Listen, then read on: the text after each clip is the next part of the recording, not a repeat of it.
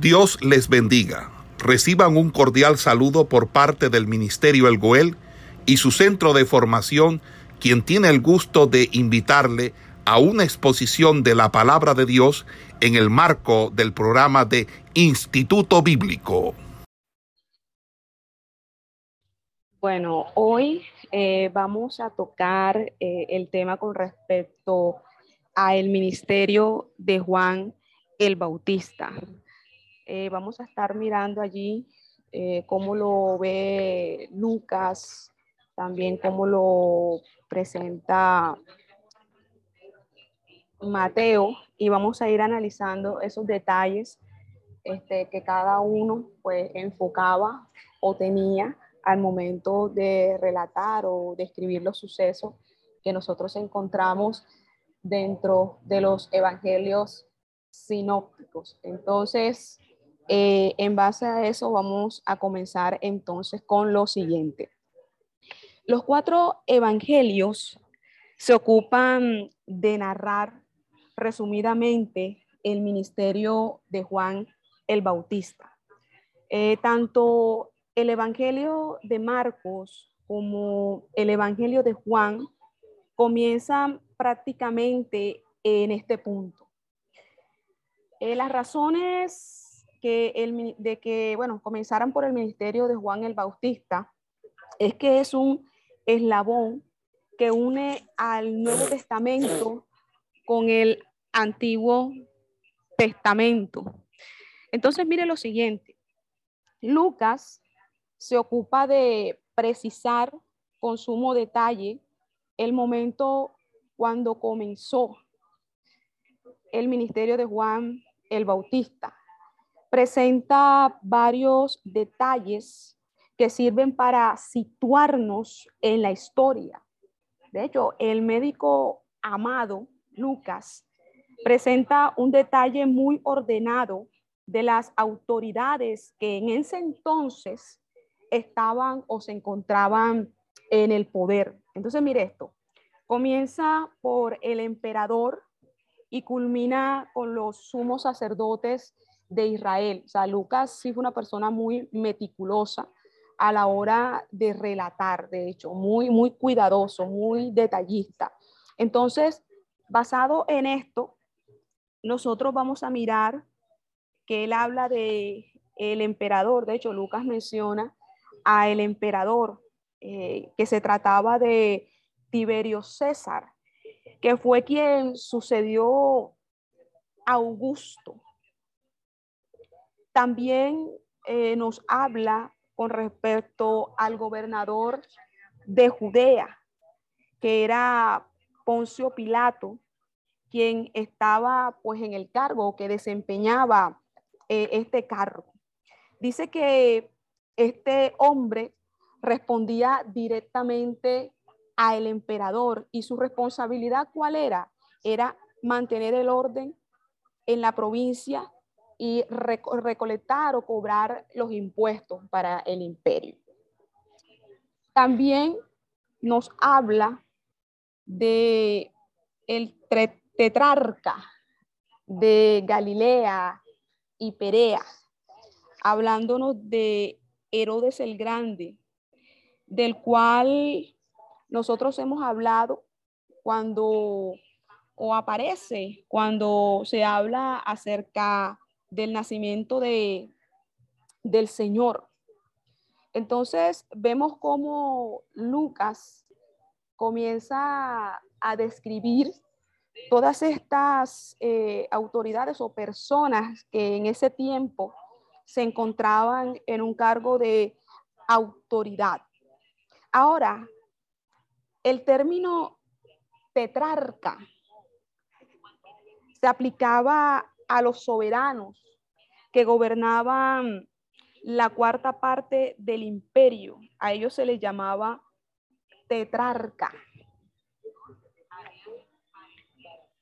Ahora, también eh, nos vamos a encontrar con este, otra, otra persona que nombra ahí Lucas, que es el tetrarca de Ituria, que eran otros de los hijos de Herodes el Grande, que estaban a cargo de Ituria y que estaban también a cargo de Tracanotide.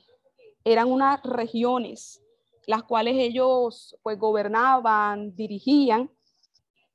Ahora bien, también nos hace una mención acerca de el, el tetrarca de Abilinia, que vendría siendo, o sea, muy poco, o sea, muy poco, nosotros encontramos eh, acerca de él, no hay así como que mucha referencia con respecto a él, pero encontramos lo siguiente. Lisanías era el gobernador de Abilinia.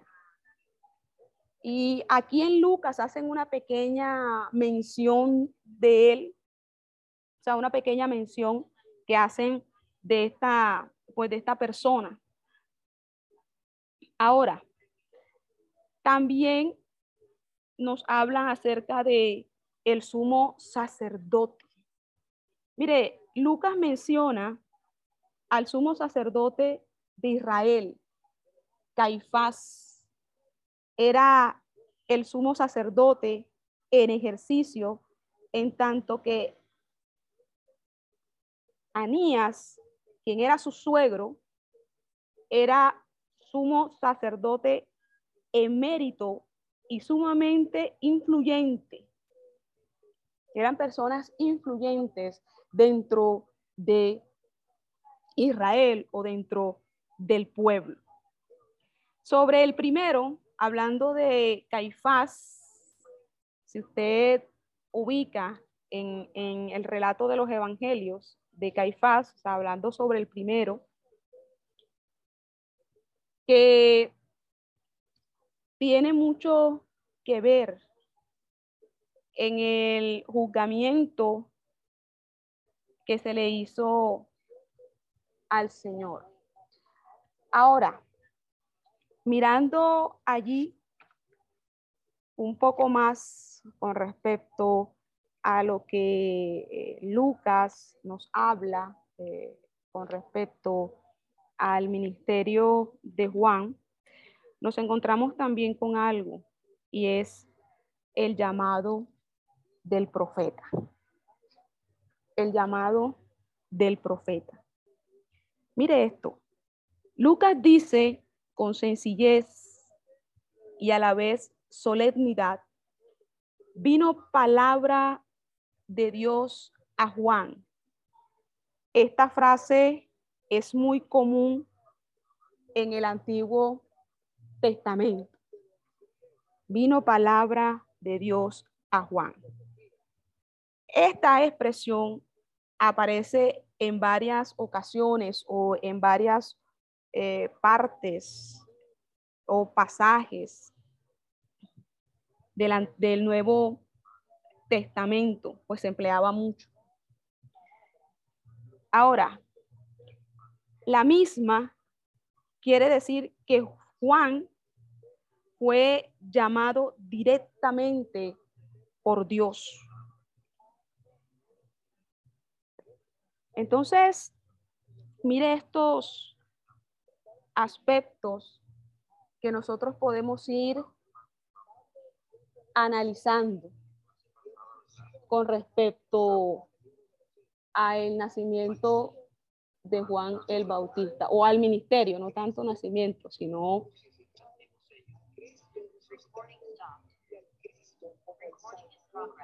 entonces vamos a seguir allí eh, analizando este, este capítulo o este pasaje. A pesar de las profecías recibidas respecto al grandioso ministerio que iba, que iba a tener Juan el Bautista o que éste tendría a cargo, este comienzo o este no comenzó hasta que Dios lo llamó. Entonces, mire lo siguiente. Juan debió esperar el tiempo de Dios. Mientras tanto, vivió en el desierto de Judea, tal como lo aclara, lo relata el Evangelio de Mateo en el capítulo 3, el versículo 1. Entonces, mire esto.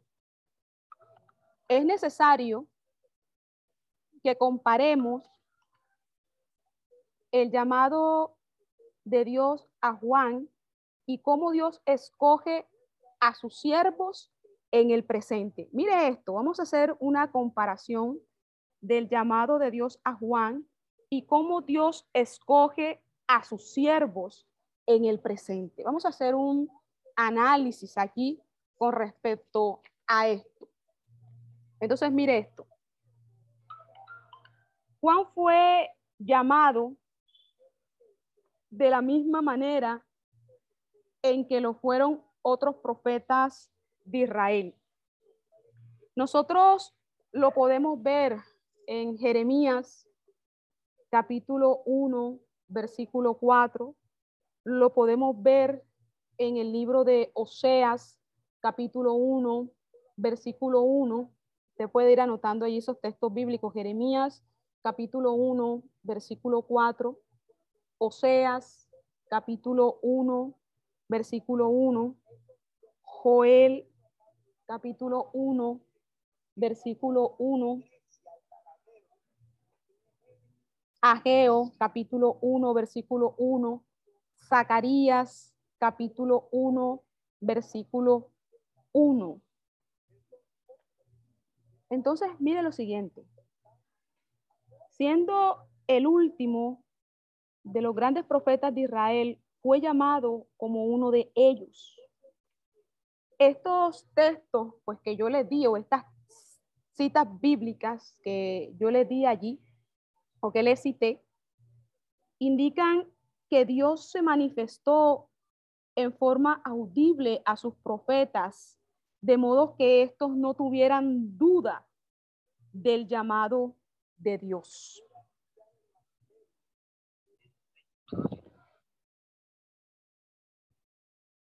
Esto nos da una muestra de cómo Dios, pues, no solamente se manifestaba, sino que hacía el llamado a sus siervos. Ahora, mire esto. Muchas veces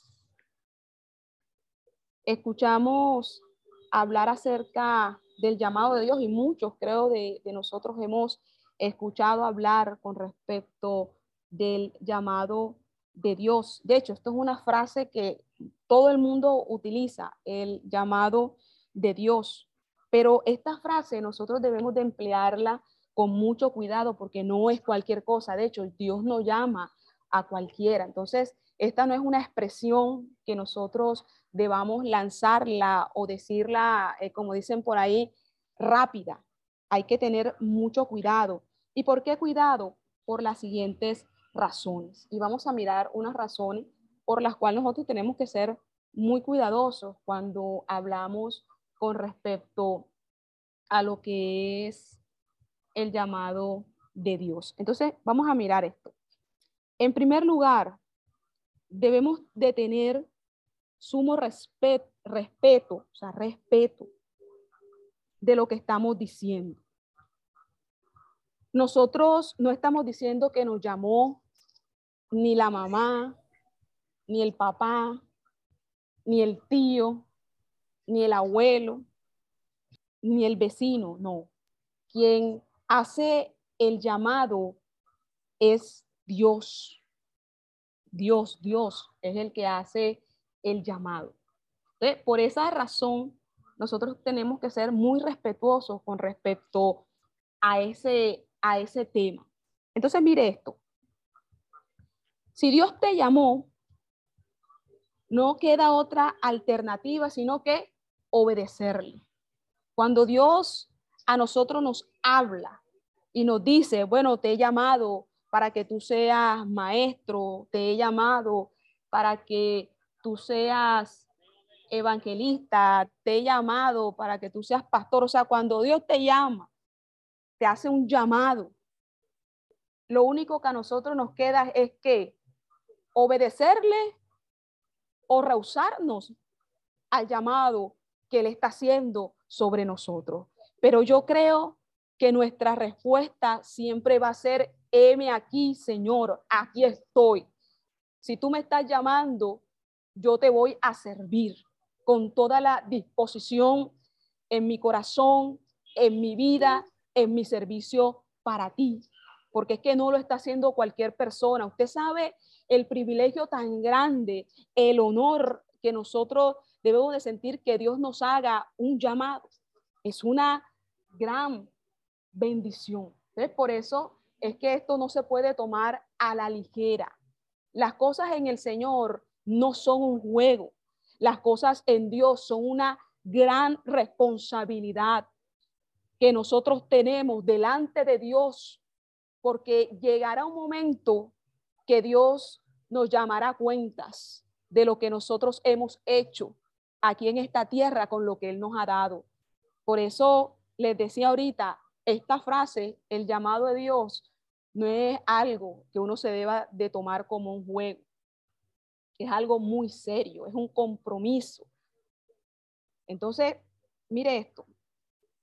Hay que tomarlo primeramente con mucho respeto, con mucho respeto. Segundo lugar, debemos tener cuidado con las implicaciones de lo que decimos. Al decir, Dios me llamó, escuche bien, Dios me llamó. Nosotros tenemos que tener mucho cuidado con eso. Como le digo, no decirlo a la loca. Cuando nosotros decimos, no, Dios a mí me llamó para esto, es porque Dios no solamente me lo ha dicho, digamos, eh, a mí, sino que también ha dado muestra y ha respaldado ese llamado que ha puesto en mi vida. Entonces, por eso le digo, con mucho respeto, con mucho cuidado. Entonces, mire esta frase todo lo que contiene, todo lo que implica. ¿Verdad? Entonces, mire esto. Dios llama al creyente a que le sirva, ¿verdad? Dios llama al creyente a que le sirva. Y nosotros en la Biblia encontramos o vemos, no solamente con Juan el Bautista, los llamados que Dios hace y cómo los hace también. Hoy estamos analizando el ministerio de Juan y no solamente todo lo que iba a desencadenar este ministerio, sino también cómo se fue desarrollando ese llamado que Dios hizo. Porque no fue algo que salió de la nada. Eso fue un proceso. Fueron unos pasos que se fueron dando para que esa palabra que le fue dada eh, a Juan llegara a ser una gran realidad sobre él. Entonces, eso es lo que nosotros vamos a ir eh, analizando en todo este tema correspondiente al llamado de Juan. Entonces, eh, entonces, mire lo siguiente. Por eso es que eh, hablábamos con respecto a esto. Y si usted analiza el llamado que había sobre Juan el Bautista, él tenía que tener una preparación porque lo que él iba a hacer no era cualquier cosa iba a ser algo grande, algo poderoso que Dios iba a hacer a través de la vida de este varón. Entonces, mire esto, vamos a seguir analizando aquí unos otros, otros, otros aspectos aquí, eh, hablando de el ministerio de Juan el Bautista. Entonces, mire esto. Dios llama a los creyentes a que le sirva, ¿verdad? Dios nos llama a que nosotros le sirvamos a Él. Él lo hace.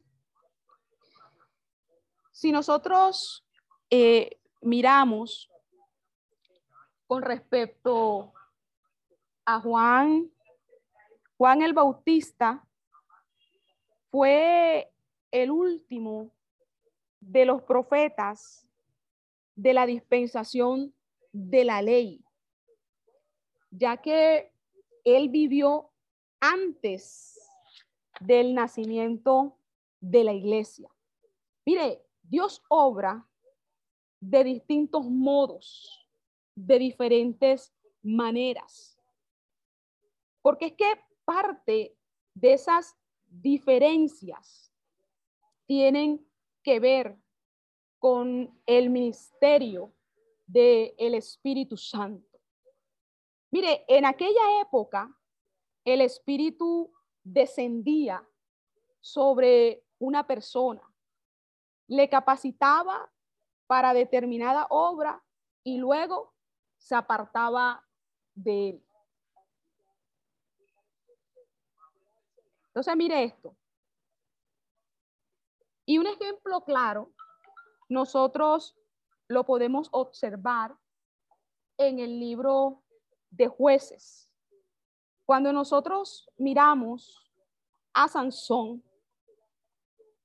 nosotros vamos a encontrar que el Espíritu de Jehová venía sobre él.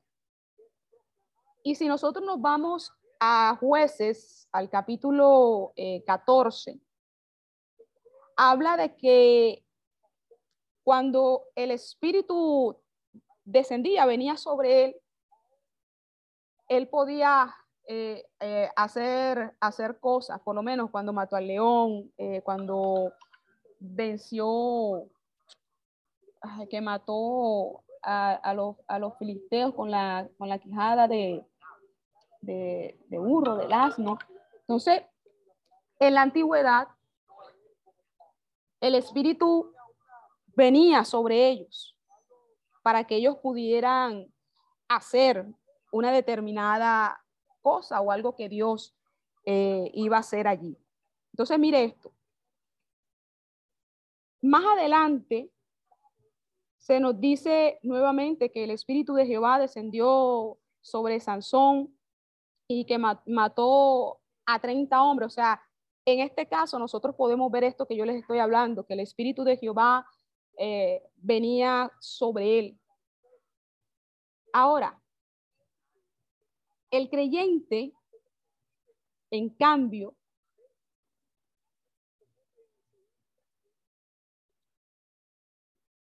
un momento. Vamos a mirar algo allí.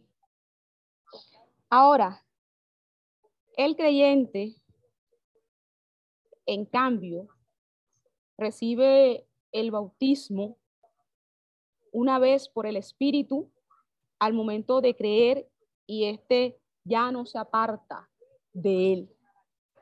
Cuando nosotros miramos en el Salmo capítulo 51, nosotros vemos algo que expresa el rey David, donde clamaba pidiendo que Dios no quitase su espíritu de él que no quitase su espíritu de él. Por tanto, el llamado de Dios tiene que ver con el ministerio del Espíritu Santo.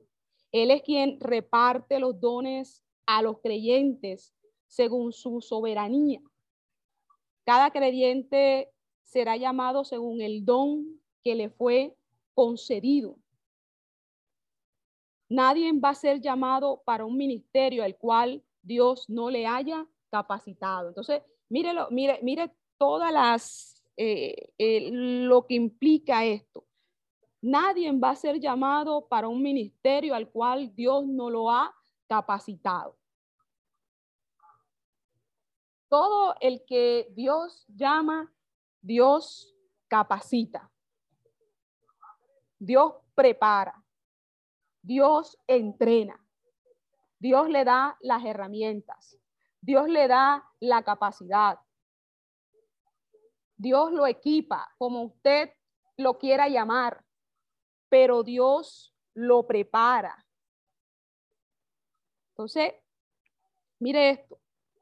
Juan, Juan, Juan fue llamado por Dios para, para desarrollar un ministerio muy singular. Y Juan fue obediente a su llamado y es ahí donde está la clave de todo esto. Obediencia. Juan fue obediente a su llamado. Entonces mire esto. A pesar de las diferencias, Dios sigue llamando, y ahora vamos a hablar del presente, a cada creyente para que éste desarrolle un ministerio según el, el don que Dios le ha dado. Dios está llamando siervos, Dios está llamando obreros. La situación está, o el punto está, en que si nosotros somos obedientes a ese llamado que Él está haciendo. La mies es mucha y pocos son los obreros. Dios hizo un llamado sobre la vida de Juan el Bautista. Y este hombre fue obediente al llamado de Dios.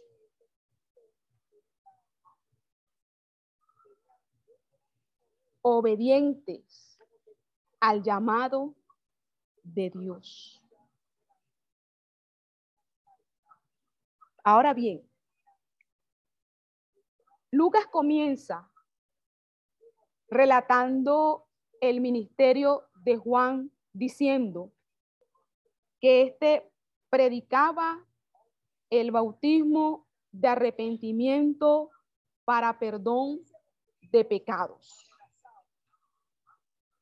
Marcos emplea esta misma frase para decir el bautismo de Juan. Ahora mire esto. Mire lo siguiente.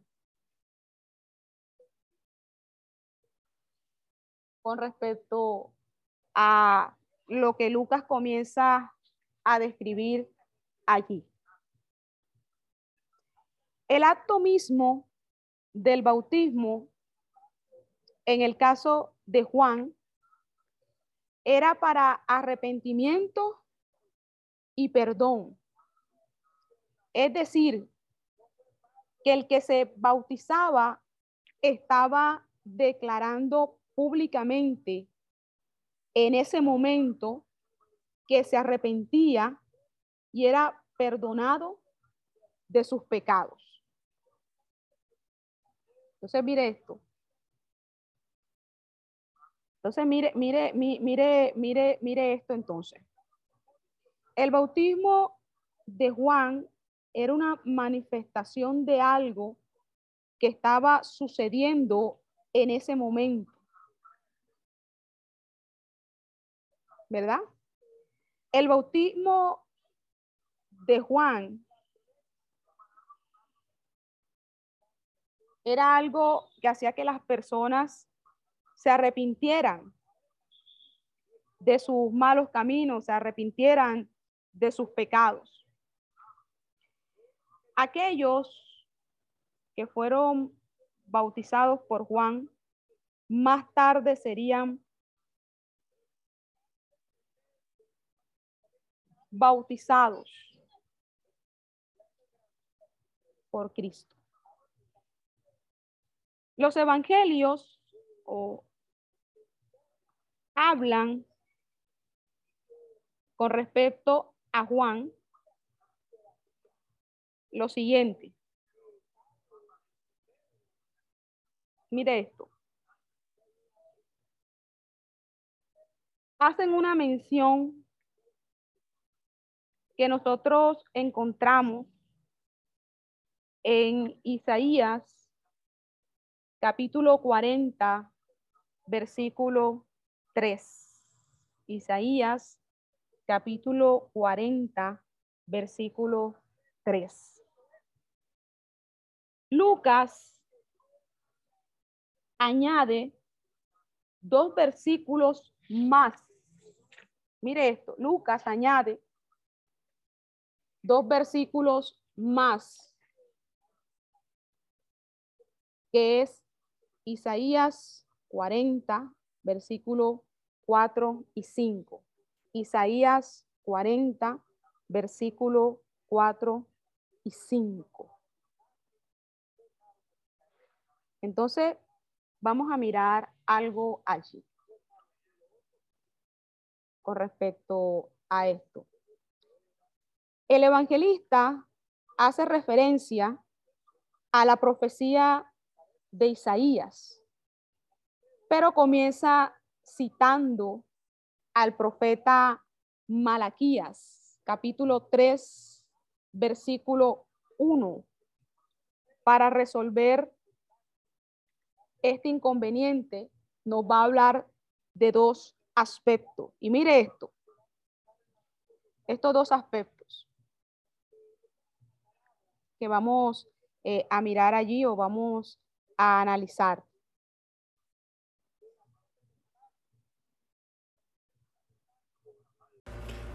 Esperamos que este estudio haya sido de bendición para su vida y ministerio. A Dios sea la gloria. Este es el Ministerio El Goel, vidas transformadas para cumplir el propósito de Dios.